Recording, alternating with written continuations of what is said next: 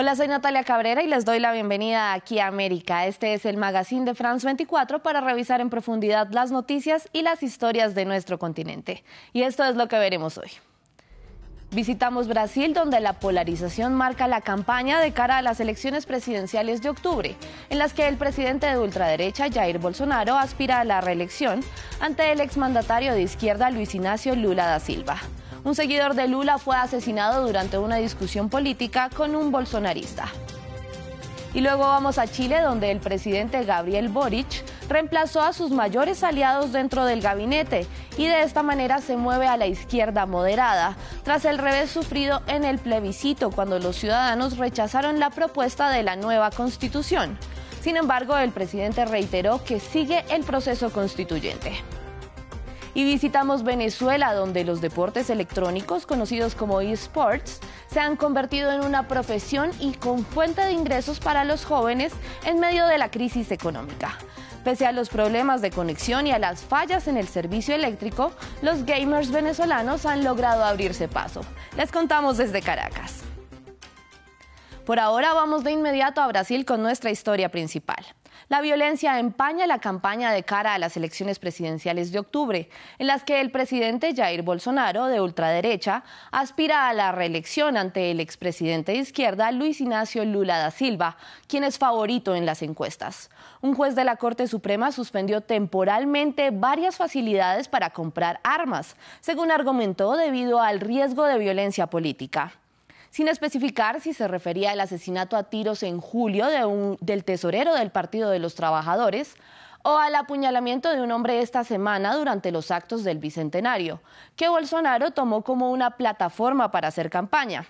El presidente brasileño convocó a sus seguidores a hablar netamente de política en el Día de las Fiestas Patrias, y la oposición y distintos grupos sociales aseguraron que estas reuniones solo fueron para replicar discursos de odio.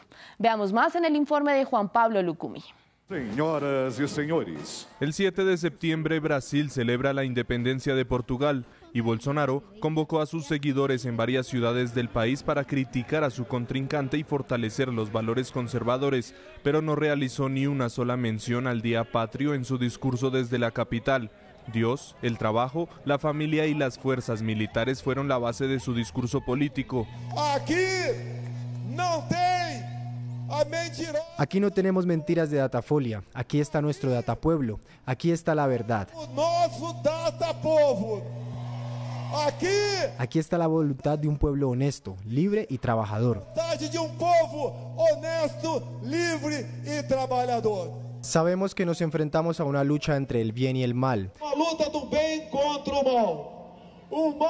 El mal de Lula que duró 14 años en nuestro país que casi rompe nuestra patria y que ahora quiere volver a la escena del crimen. Y que ahora deseja voltar a escena del crimen. La oposición no tardó en criticar al mandatario el favorito en las encuestas, varios de los otros 10 candidatos y hasta políticos abanderados de derecha aseguraron que su discurso careció de argumentos y fue innecesario. Grupos feministas señalaron los comentarios machistas que Bolsonaro y la multitud repetían refiriéndose al presidente como un hombre muy viril y que satisface sexualmente a su esposa comentarios que se escuchaban cada que el mandatario se refería a la primera dama y según expertos alimentan la cultura machista. En el caso de Lula, no convocó a sus simpatizantes el mismo día, realizó la reunión un día después y desde allí acusó las acciones de Bolsonaro. Algo muy interesante fue que la demostración de Bolsonaro parecía una reunión del Ku Klux Klan. Solo le faltaba el vestuario con la sudadera con capucha, porque no había gente negra, morena o pobre. El más reciente informe de intención de votos de Datafolia ubica a Jair Bolsonaro 18 puntos por debajo del expresidente Lula da Silva. Desde que hizo oficial su candidatura, el presidente brasileño ha realizado varios mítines políticos para convencer a la población religiosa y los indecisos mientras recalca los errores que su contrincante tuvo durante su gobierno, lo que ha traído una fuerte polarización al país sudamericano y ha incrementado los episodios de odio y violencia entre la población que entre ambos bandos. Ahora vamos a Chile porque el presidente Gabriel Boric hizo una reforma profunda a su gabinete ministerial, sacrificando a dos de sus aliados más cercanos desde que era líder estudiantil, tras el amplio triunfo del rechazo a la nueva propuesta de la Constitución en el plebiscito. Con el cambio, el primero en sus seis meses en el poder, Boric escogió a ministros que son considerados menos radicales. Se trata de la ministra del Interior, Isca Siches, a quien reemplazó por Carolina Toa, y a su secretario de Presidencia, Giorgio Jackson. Además, anunció la salida de los ministros de Desarrollo Social, de Familia, de Salud, de Energía y de Ciencias y Tecnología. El mandatario también anunció que sigue en el proceso de la nueva constitución. El presidente chileno lo ha calificado como una de las cosas más difíciles que ha hecho. Tan solo 48 horas después del rechazo de los chilenos a la propuesta de la nueva constitución, Gabriel Boric hizo una reforma en el corazón de su gabinete. Isquia Siches, quien era ministra del Interior, cumplió un papel crucial durante la segunda vuelta presidencial que le dio la victoria al mandatario y quien tal vez fue la más atacada por la oposición, entregó entre lágrimas su cargo a Carolina Toá y con el objetivo de acercarse más hacia la izquierda tradicional, movió a su mano derecha Giorgio Jackson, un viejo amigo y quien estaba encargado de su agenda legislativa. Ahora ocupará un cargo no tan cercano a la base de su gestión, en la cartera de Desarrollo Social. Boric también tomó el juramento de los nuevos ministros de Salud, Energía y Ciencia. Quiero que sepan que hago este cambio de gabinete pensando en nuestro país. Los cambios de gabinete siempre son dramáticos en Chile y a este no le ha faltado su dosis. Tenía que doler. Y duele pero es necesario. Es quizás, creo que no tengo por qué esconderlo, uno de los momentos más difíciles políticamente que me ha tocado enfrentar. La oposición esperaba modificaciones. La convocatoria a votar por una nueva Carta Magna llegó luego de tres años del estallido social en el país sudamericano. Y pese a que en octubre de 2020 casi el 80% de los electores votaron a favor de cambiar la constitución que data de la dictadura militar de Augusto Pinochet, más del 60% de los votos fueron en contra de la propuesta del documento que se esperaba fuera una de las cartas más progresistas del mundo. No ha sido fácil, pero los cambios nunca son fáciles y confío en este equipo que me acompaña para liderar el reencuentro que tenemos que ejercer en Chile con el proceso constituyente que seguirá su curso y con atender a las demandas de la ciudadanía que clama por más presencia, por más respeto, por más justicia y por más igualdad.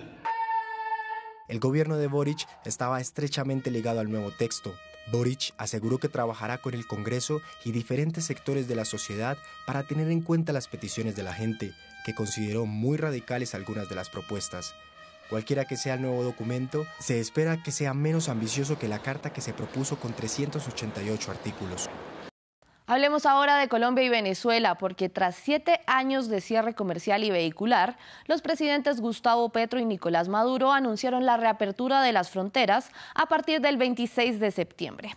Como primer paso se reanudará la conexión aérea y de transporte de carga entre ambos países. Actualmente solo está permitido el paso peatonal.